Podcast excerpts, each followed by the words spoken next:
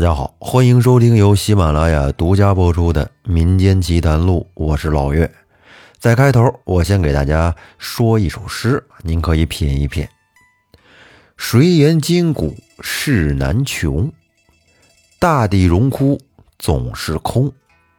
算得生前随份过，争如云外指明红。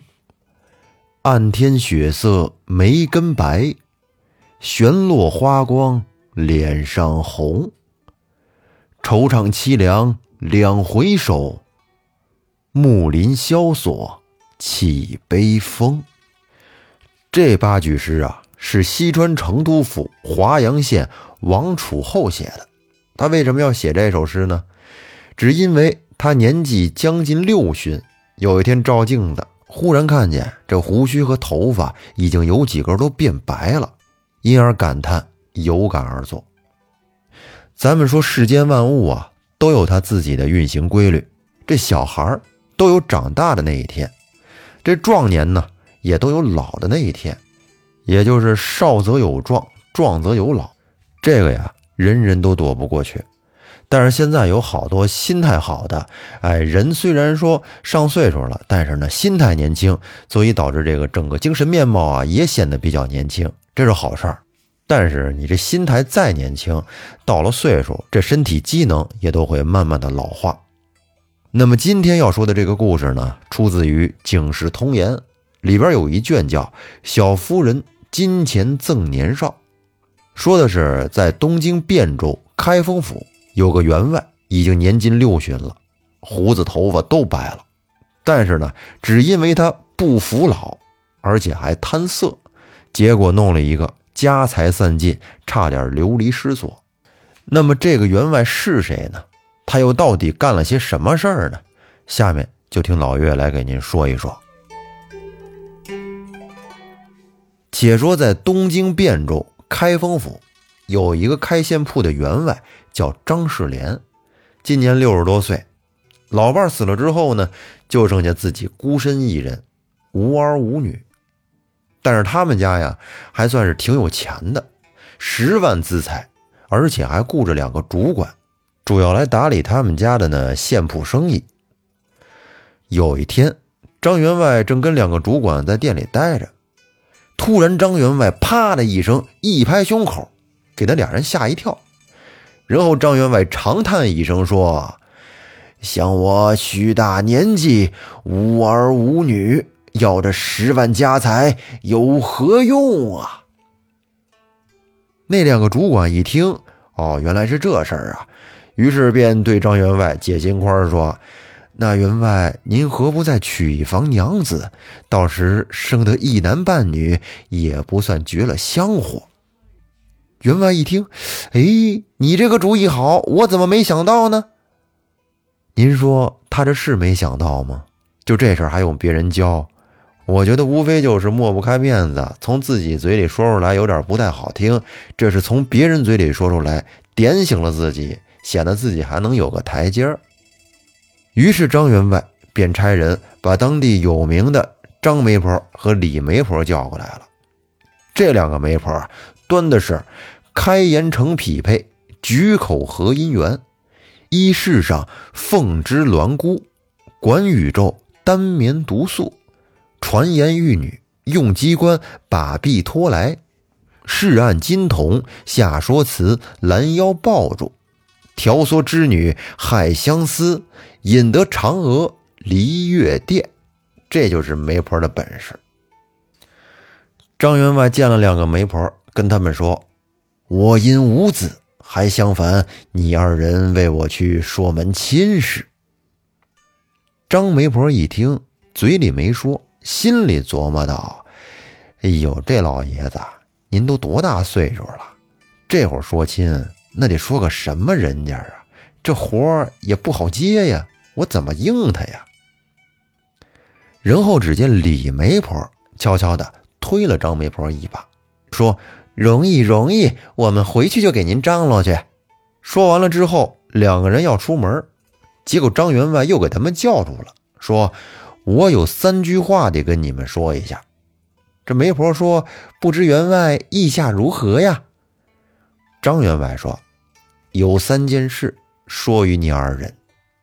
第一件，要一个人才出众、好模好样的；第二件，要门户相当；第三件，我家下有十万贯家财，需要找一个也得有十万贯嫁妆的女子。”两个媒人听完张员外这条件。心里边暗笑啊，您这要求还挺高，开什么玩笑啊！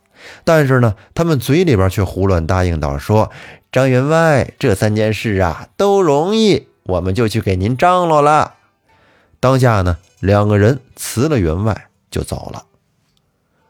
在路上，张媒婆就跟李媒婆商量说：“你说这个事儿吧，要是能谈成，少说咱们也得有百十贯的钱赚，这倒是挺好的。”只是这个张员外呀，说话太不撩人了。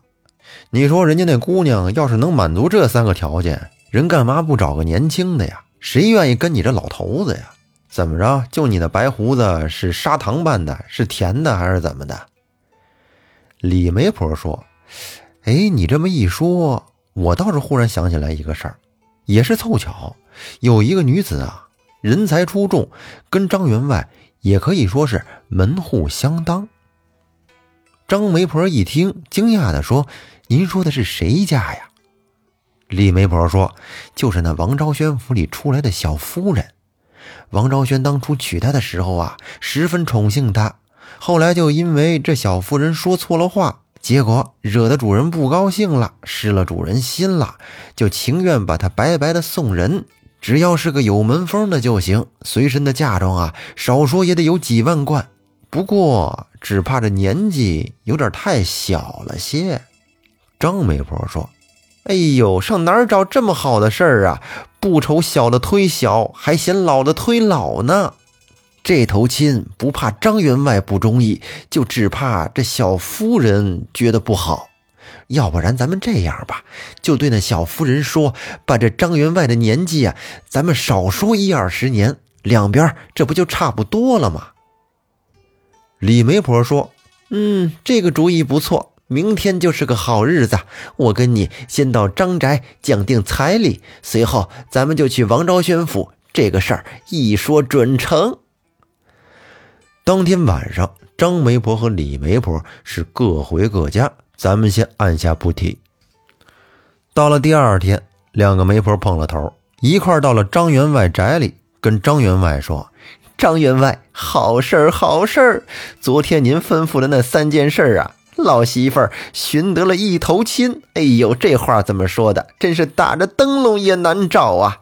这第一件，人才十分足色；第二件，他是王昭宣府里出来的，有名声的；第三件，他有十万贯房脸。不过，就是怕员外嫌他年纪小。张员外一听，很高兴，问说：“这个女子几岁了？”张媒婆说：“嗯，小员外三四十岁。”张员外听完之后，满脸堆笑道：“说太好了，太好了，不嫌小，全仰仗二位媒婆，你们辛苦啦。”咱们闲话少说，当下呀，两个媒婆把张员外这边还有小夫人那边都说好了。少不得的邢台那里殿宴已毕，花如成亲。次日一早参拜家堂，当天张员外身穿紫罗衫，戴了个新头巾，哎，新鞋新袜子，特意打扮的，让自己看起来显得年轻一点。而这小夫人则是穿着红色销金大袖团花霞帔，还有销金盖头。小夫人可是生得漂亮啊！只见她新月龙眉。春桃拂脸，意态幽花疏丽，肌肤嫩玉生光，说不尽的万种妖娆，画不出的千般艳艳。何须楚霞云飞过，便是蓬莱殿里人。张员外把这小夫人是从上看到下，又从下看到上，哎呀，心里边暗暗的喝彩呀，真是个美人呐！太好了！不过小夫人揭起盖头，看见张员外，怎么这么老啊？这眉毛胡须都白了，看着比我爸都大。小夫人心里是暗暗叫苦，可被这俩媒婆给坑惨了。怎么跟他们说的一点都不一样啊？这不骗人吗？但是这时后悔已经晚了。当天晚上，洞房花烛夜，张员外呢自不必细说，老来回春，一晚上生龙活虎。但是这小夫人的心里可是非常的不高兴。俩人成了亲之后，这是过了一个来月，忽然有一天啊，外面来了一个小道人，正好小夫人去开门，小道人就说：“今天是员外的生辰，小道送书在此。送什么书呢？原来啊，这个员外只要是遇到初一十五，还有过生日的时候，必须要有道书。”所以，本地的道观里边的小道人就会把道书送过来。当时，小夫人接过了书，打开这么一看，眼泪扑簌簌的下来了。因为今天是员外的生日，这道书上白纸黑字的写着员外的生辰是什么时候。小夫人一看，这员外今年已经都六十了。当时那两个媒婆还跟他说，员外只有四十来岁，这不是坑人吗？明显的欺骗消费者呀！当时我就觉得有点不对劲儿，四十多岁，这头发胡须怎么可能这么白吗？小妇人是万分的后悔。然后再看那张员外啊，最近这几天又添了几件新毛病，什么毛病呢？腰变天疼，眼变天累，耳变天聋。鼻变天涕，这个症状啊，通常就是男人在那方面做的比较多，身体虚了。有一天，员外突然对小夫人说：“夫人呐，我最近有点事儿，要出趟远门，还得委屈你在家独守空房，忍受寂寞。”小夫人一听，只得应道说：“那员外你就早去早回吧。”说完了之后呢，员外就出去了。小夫人自己琢磨道：“你说我这么好条件的一个人，有这么多的房联，却嫁给了一个白胡子老头，我亏不亏呀？我。”他这心里正烦恼着呢。这时，他身边站着的跟他一块嫁过来的养娘跟他说：“夫人今日何不去门口看街消遣？”小夫人一听，好主意，于是便跟养娘一块到外边来看。这张员外的门口是他们家的胭脂绒线铺，两壁装着橱柜，当中有一片紫娟的沿边帘子。养娘放下帘钩，垂下帘子。门前两个主管，一个李庆五十来岁，一个张胜三十来岁。两个人见放下帘子，便问道：“说有什么事儿啊？”养娘说：“夫人出来看街。”然后两个主管便躬身在帘子前参见，小夫人在帘子底下起一点朱唇，露两行碎玉，说不得数句言语，叫张胜惹了一场烦恼。这正是远如沙漠，何殊眉底苍明；重若秋山，难比无穷太华。小夫人先叫李主管问道说。李主管，你在员外宅里多少年了？李主管说：“李庆在此二十余年。”哦，员外寻常照管你也不曾。回夫人，一饮一啄皆出员外。接着，小夫人又问张主管，张主管说：“张胜从先父在员外宅里二十余年，张胜随着先父便驱仕员外。”如今也有十余年。那员外曾管顾你吗？举家衣食皆出员外所赐。那主管稍待。然后只见小夫人折身进去，不多时，从里边拿出一些东西，递给了李主管。李主管接过来，躬身谢了。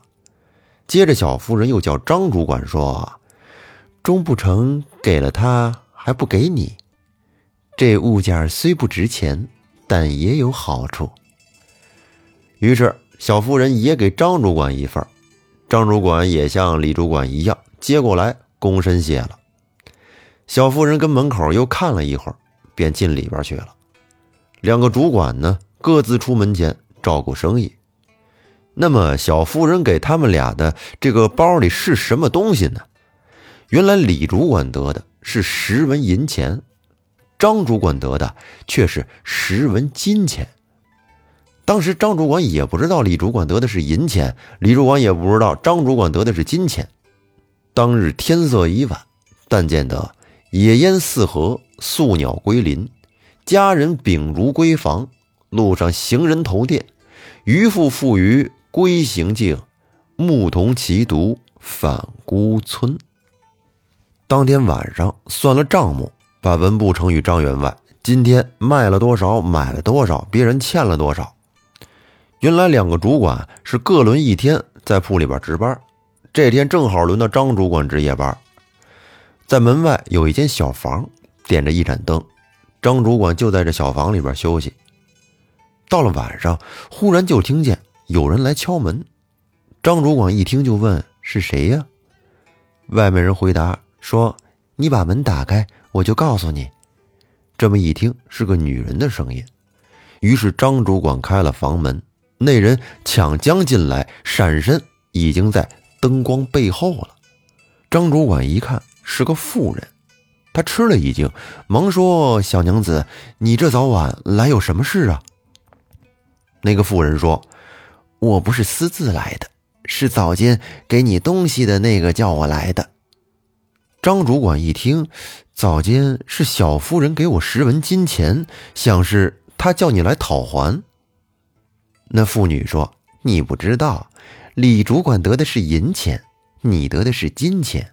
如今小夫人又叫把一件物来与你。”然后只见那妇人从背上取下了一包衣服，打开来说道：“这几件是拿来给你穿的，还有几件妇女的衣服，把它给你娘穿。”然后只见妇女留下衣服，便告别出门了。